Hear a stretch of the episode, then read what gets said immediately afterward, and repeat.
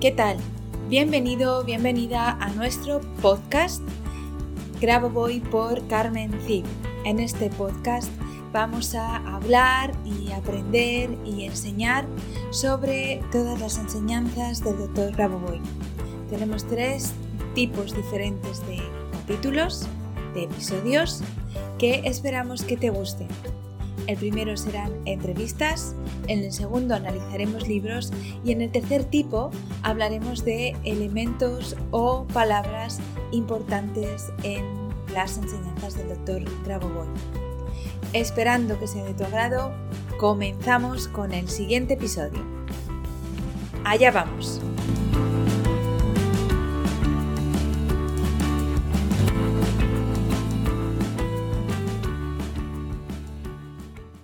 Hola, ¿qué tal? Bienvenidos un viernes más. Hoy tenemos con nosotros a una sublicenciada, a la sublicenciada Graciela López Abad.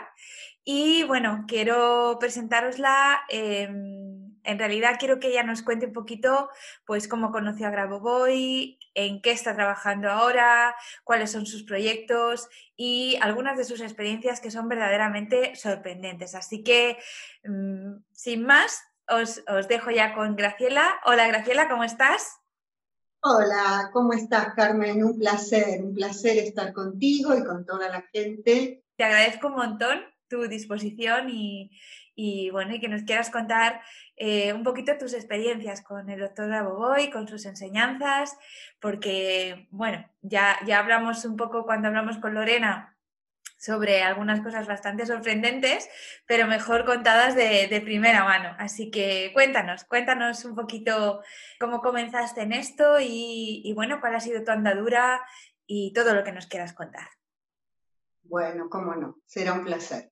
Bueno, todo esto, em, mm, el doctor Grabovoi llega a mi vida hace como 15 años atrás, pero en ese momento la información que llegó a mis manos, yo la dejé pasar Evidentemente yo no estaba lista, no era mi momento. Y dos años atrás, quien fue mi pareja, em, cayó enfermo, internado, estuvo un año y tres meses. Y en un momento, dos meses después de que estaba internado, yo recuerdo que estaba en terapia intensiva, me sostuve la cabeza y dije, ¿qué puedo hacer? Veo tanto dolor a mi alrededor, ¿qué puedo hacer? Y se me presentó la imagen del doctor Grabovoi. Y eh, me llegó la información en ese momento de que existía también un dispositivo. Y en ese momento yo me estaba sosteniendo la cabeza y me dijo, tienes que tenerlo. y yo dije, ¿cómo hago? ¿Cómo hago? Bueno, eh, me conecté en ese momento eh, así por, por Facebook, eh, de la nada, eh, y con personas que podían este, hacerme acceder al dispositivo, dado que yo no conocía nada, y dije, pero ¿cómo hago? ¿Cómo hago? Entonces una alumna mía iba a viajar a España y le dije, si yo te doy todo el dinero, ¿tú le darías ese dinero a estas personas? Pero ¿quiénes son esas personas? Son personas que me van a permitir tener este dispositivo. Bueno, fue así, fue así. Entonces, em, ese dinero se entregó y después de unos cuantos meses, esto fue en noviembre del 2018, en mayo del 2019, em, yo tenía el dispositivo en mi casa entregado directamente en mano. Bueno, eh, la experiencia mía empezó antes porque eh, yo iba eh, experimentando cada situación de, todo mi alrededor, de, estar en la clínica todos los días y ver las situaciones, la gente. Se produjo algo maravilloso. Eh, él no sufrió nada, no tuvo dolores, los médicos no entendían por qué superaba las cosas que superaba, tuvo más de 10 ACV, dos eh, edemas de pulmón, dos em, este, ataques al corazón, operaciones de vejiga, perdió los riñones, los volvió a recuperar, pero en un momento él ya no quería seguir más. Entonces yo acepté que él decidiera eso, ¿sí? Eh, y eh, se, me, se me vino a la mente el día que él se iba a retirar y fue así. El mismo día que yo sentí se iba a retirar. Eh, pero, pero durante todo ese tiempo que tú estuviste, mm, que nos cuentas esto, que él lo estaba pasando así, con todas esas complicaciones, hasta que él decidió marchar, tú estabas trabajando con, la, con las secuencias y con la PRK, ¿no? Entiendo. Sí. Muy bien. Y los médicos preguntaban si yo estaba haciendo algo. Sí. Los médicos me preguntaron porque obviamente eh, consideraban que esto no era normal, porque no habían visto una situación de ese estilo. En la clínica se produjo una especie de, unión muy amorosa, médicos, enfermeros, todos actuaban con mucho amor, a partir de lo que veían, y es el día de hoy que todavía no se olvida de, este caso, ¿no?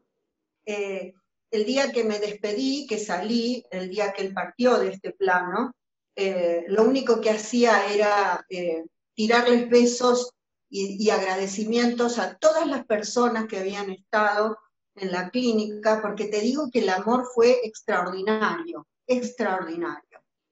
Em, también tengo que decirte que en ese periodo yo había estado con descomposturas porque tenía piedras en mi vesícula.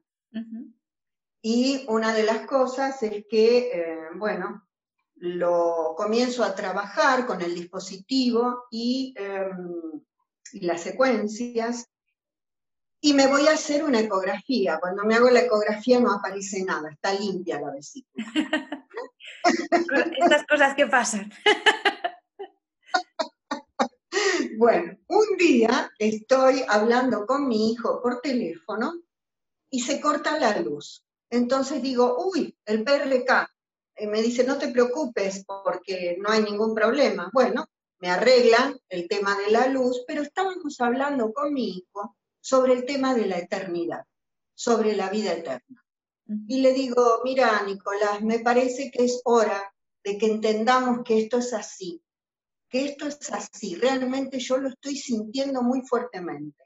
Bueno, vuelve la luz, voy a mirar el dispositivo y me quedo impactada porque en la lente pequeña aparece una E de imprenta en color blanco plateada que nunca se fue. Qué bueno.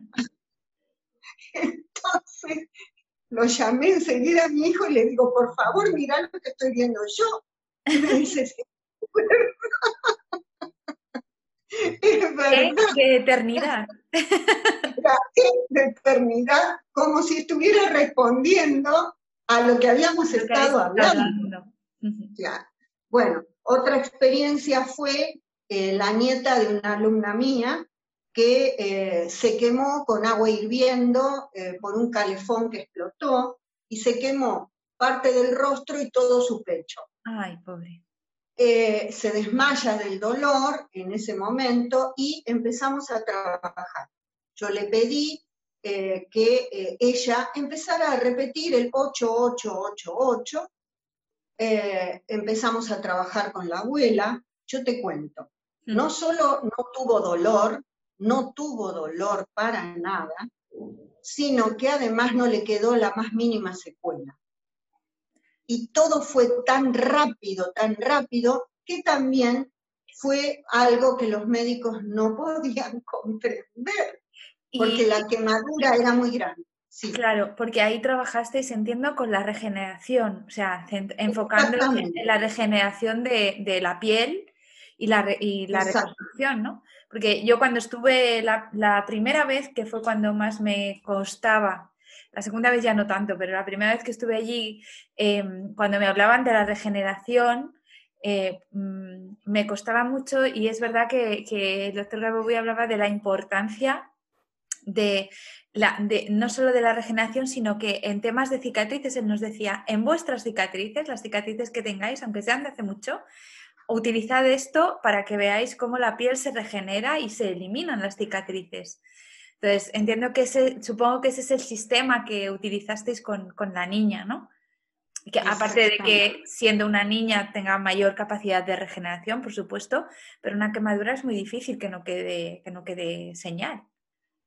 Exactamente, tenemos todas las fotografías de todo el proceso que fue terrible, pero ella estaba sonriente, feliz y repetía todo el tiempo. Además, lo que, lo que se había hecho era eh, colocarle la secuencia eh, de la piel eh, cerca del tejido lastimado, ¿no es cierto?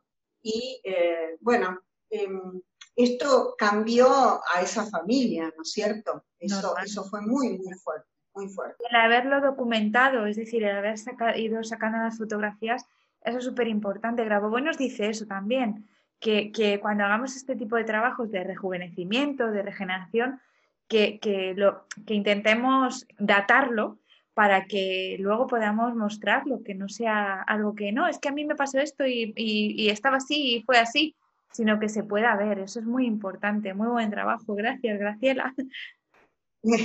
Y bueno, te cuento que todas las mañanas me levanto y me miro al espejo porque si yo te muestro una imagen mía de hace unos años a hoy, eh, no soy la persona que era. La transformación ha sido muy grande. Qué bueno, qué bueno. Y el último caso, que todavía es muy choqueante, Carmen, muy choqueante, y, y bueno, todavía no lo hemos hablado públicamente, es que hay una persona que se operó de vesícula en el, con una laparoscópica en el año 2012. Bueno, se va a hacer ahora eh, una tomografía a partir de otra cuestión y la médica cuando observa la tomografía le dice, está todo bien, incluso tu vesícula. Y ella dijo, no, no puede ser, porque yo no tengo, acá está, acá está, mírala. Así que esto es lo último que nos choqueó profundamente porque apareció la imagen de la vesícula. Es que es muy fuerte, porque, mm, bueno, nosotros en la academia tenemos un curso de regeneración de órganos, donde en cada clase utilizamos la, PRK de manera eh, no, presencial, porque es, es, una fotografía que cada alumno recibe para poder trabajar con ella. Y, en este curso enseñamos ese tipo de cosas. Y es muy, es muy importante entender que, por ejemplo, una vesícula se puede regenerar mucho más fácil porque precisamente como está dentro, tú no la ves hasta que no llegas un día y te hacen pues, pues, pues eso, un TAC o una radiografía o, o, una revisión, mm, pues eso, que han pasado años, tú, no, tú estás trabajando para regenerar a lo mejor ese órgano, pero a lo mejor cualquier otra cosa, y, como consecuencia de tu trabajo mm, has regenerado, en este caso, tu vesícula. Y es, es, muy fuerte, porque claro, aquí además existe, entiendo, el, el, antes, es decir, el día de la operación y como, y como ese señor ha certificado, ese doctor ha certificado que esa vesícula fue extraída y como esta otra dice, no, no, aquí está la vesícula. Claro, ellos dirán que es un error, ¿no? Ellos pueden decir, es un error, es un error, se dijo que se había quitado, pero no, pero realmente se había quitado. Entonces, y, es, y es eh, la verdad que, es un trabajo, un trabajo difícil, difícil quiero decir porque tenemos muchas limitaciones mentales con el tema de la regeneración, pero a la vez eh, mm, es muy contundente cuando se, cuando se hace. Y, la verdad que es, yo, es, ese curso que te digo es un curso largo, eh, son 10 meses, pero, pero es un curso en que la gente queda súper contenta por eso, porque hay gente que tiene resultados así tan, tan impactantes como el que tú estás hablando, pero otros simplemente son cositas de pues que se ven mejor o, que, que, se sienten mejor y, realmente, realmente es la, regeneración es la base de, la vida eterna, de lo que el doctor Grabovoi nos dice que es lo que tú hablabas con tu hijo, la, eternidad, la vida eterna. Porque si yo me puedo autorregenerar y yo me puedo eh, rejuvenecer, Mm, pues nunca voy a estar al borde de la muerte realmente, porque mm, siempre voy a estar como estoy ahora. Entonces, parece un poco parece un tema un poco como, no sé, como poco serio o, un poco, no, sé, como que es, quieres estar joven, pero no es, no es así, es, es, como hablábamos con, con Lorena, es una cosa muy importante porque supone, supone cambiar nuestra mentalidad y, nuestra forma de ver la vida en todos los aspectos. Pues, Jolín, muchas gracias, Graciela, por todo lo que nos estás contando, porque es, estamos aquí rompiendo moldes. no te das una idea cuánto. Y te digo más, eh, Carmen, eh, ¿sabes qué he notado en mi vida? Que es como si me hubiera venido a mi vida aquello que yo siempre deseé y no pude tener por el motivo que sea. Por ejemplo, suponte una hermana. Yo no he tenido hermanos. Tengo una hermana, que es una hermana del corazón a partir de todo lo que sucedió. Eh, tener otra hija más, eh, yo tengo dos hijos, pero tener otra hija más, tengo otra hija más, que es del corazón. Entonces, se fue como acoplando y armando una familia este, más completa para mi deseo profundo. ¿Comprender? Sí. Entonces, es como decirte que eh, hasta lo imposible se hace posible. Sobre todo mirado desde un prisma diferente. Es como si tuviéramos una perspectiva de lo que pueden ser las cosas y, y cuando y cuando, porque claro, tú estás, tú, tú, hablas, yo querría haber tenido una hija, tengo dos hijos, querría haber tenido una hija, ya no, ya no puedo tenerla. Y sin embargo, empiezas a trabajar mm, con ese deseo ahí dentro sin ser muy consciente de que tienes ese deseo todavía ahí y aparece una persona que resulta ser para ti una hija, aunque no sea una hija carnal, aunque no haya salido de ti, entre comillas, ¿no? Pero te llega a tu vida la persona que simboliza esa hija y que, y que representa realmente a esa hija. Entonces, e, evidentemente nada es imposible, solo hay que cambiar el prisma con el que estamos mirando el mundo, porque tenemos unos conceptos, igual que lo de la hermana, yo, yo, yo, yo también te digo, te digo eso, yo, yo eh, he tenido dos hermanas y las sigo teniendo, están ahí de, carne, pero mi hermana del alma eh, también está y, no ha nacido de mi misma madre, pero es mi hermana y realmente e, es así, es que no, no, no. Entonces, otra persona podría decir, no, es que no, es que eso, es que no es tu hermana, sí, es que hace las funciones de hermana, porque ¿qué es una hermana? Aparte de haber nacido de tu, de tu, de tu madre y de tu padre, ¿Qué es una hermana? ¿Qué funciones cumple una hermana en tu vida? Esta, esta, esta, esta y esta, ¿no? Bueno, pues esta persona las cumple. Por lo tanto, es perfectamente una hermana. Pero claro, es, eso que te digo, tenemos que salir de la, de, la estructura rígida donde nos hemos metido de creencias y, ser más flexibles y entender lo que la vida nos está dando desde una perspectiva diferente. Y, y así Así ampliamos nuestra visión y podemos ver cosas, como tú dices, en, un momento dado eran imposibles, que se hacen posibles. Es más, te digo, ese año y medio que estuve en la clínica, eh, ella estuvo todos los días, mi hija eh, del corazón, estuvo todos los días conmigo y en la clínica todo el mundo sabía que era mi hija. Todo el mundo. Dice, vino tu hija, estuvo tu hija, así que eso era así, ¿entendés? Y mi hijo, y mi hijo Nicolás, dice, es mi hermana.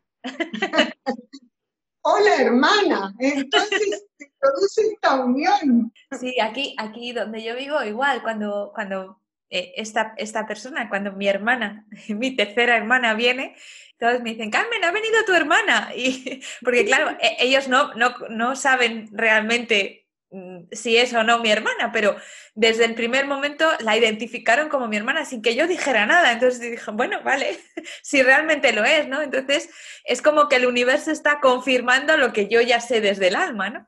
Entonces, bueno, es, simplemente son anécdotas, pero para que veamos y entendamos un poquito eh, esa necesidad de abrir el, prisma ¿no? y, entender que, a lo mejor estamos mirando hacia, un, hacia una dirección cuando hay infinitas direcciones y nos estamos limitando nosotros solos para una eh, dirección. Es, es, eso, es solo una, metáfora y solo una forma de, haceros entender a, los, que nos estáis escuchando que todo puede ser si cambias tu forma de, entender la vida y, abres tu, visión, eh, por decirlo así, y tu mente.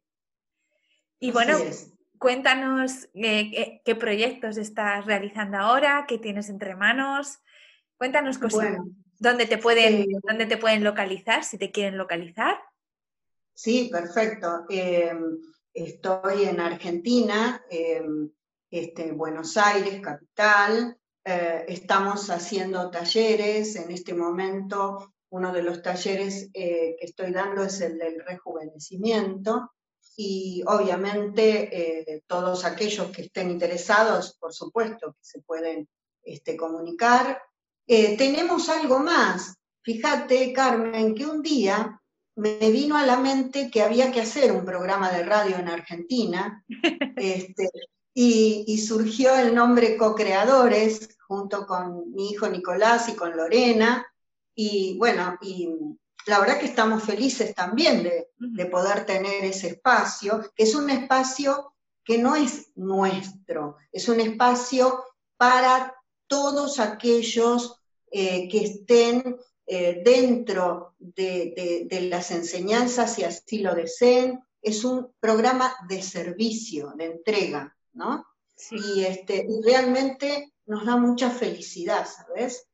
Eh, y bueno, eh, me estoy dedicando muchísimo a todo esto y yo igual tengo hace 30 años, doy clases de una forma de trabajar con el sistema familiar a través de los números. Fui diseñando un sistema, un modo, un modo operativo que me permite este, poder, como diríamos, desglosar, bucear, comprender, pero hubo algo yo fui haciendo toda una metamorfosis en mi trabajo y esa metamorfosis tiene que ver con el hecho de dejar de sufrir, de dejar el dolor atrás, de no necesitar vivir la experiencia a través del dolor. Y esto ahora se me hizo cada vez más claro, más contundente, ¿no? De que es así, de que no hace falta. Estoy de acuerdo contigo hace muchos años que llegué a esa conclusión de que el sufrimiento no, no es, en realidad no es parte de, este mundo, o sea, es algo, es, algo impuesto por creencias, eh, creencias a veces religiosas, no, no, de una religión concreta, sino en general de todas las religiones, a veces culturales, eh, a veces incluso por, por género o por raza, es como que eh, hay que sufrir determinadas cosas, e incluso para conseguir algo hay que sufrir, eh, para el crecimiento personal hay que sufrir. Y todo esto a mí desde hace mucho tiempo, mi búsqueda está destinada a, eliminar esa creencia eh, y ese patrocinio para el sufrimiento que hay en este mundo, porque este mundo es alegría. Y Grabovoi lo dice, es alegría. Y la alegría es innata a nosotros y es la única emoción que existe en realidad y que nos hace creer y que nos hace evolucionar. Entonces, todo lo que sea eh, romper esa creencia impuesta sobre el sufrimiento, yo la suscribo y, bueno, y, perfectamente eh, quiero trabajar con, eso para, para, pues eso, para eliminar todo tipo de, sufrimiento en, en, este mundo, porque no es, es que además no es necesario, no lo necesitamos para nada, no es ni siquiera de nuestra naturaleza pero hay, que, hay que seguir ahí trabajando para limpiar esa, creencia tan, tan fuerte que tenemos. ¿Sabes qué, Carmen? De ahora en adelante ya estamos unidas también. Claro que sí. claro que mismo sí. claro que sí. Así es. Muy bien, pues. ha sido un placer. Igualmente, hasta aquí el, programa de hoy. Podéis buscar a Graciela, como os estábamos diciendo, en el programa Co-Creadores junto con Lorena. Todos los viernes, ¿es verdad? ¿También? Sí, eh, viernes 9 y 30 de la mañana, hora argentina. Exacto. Eh, en verano cinco horas más en España y en invierno cuatro horas más en España, porque nosotros todavía tenemos el cambio de, de hora Y, bueno, y, ya la conocéis, a Graciela López Abad, por si queréis eh, contactar con ella o queréis, eh, bueno, ampliar más eh, lo que ella puede darnos y enseñarnos, pues ya tenéis otra, otro referente para seguir aprendiendo y creciendo. Muchísimas gracias, Graciela. Un placer haberte tenido hoy aquí. Y a vosotros os deseo una maravillosa semana. Espero que tengáis muchas cosas bonitas esta semana sin sufrimiento, como estábamos hablando eh, Graciela y yo ahora. Y nos vemos el próximo viernes. Un beso y hasta el viernes. Chao.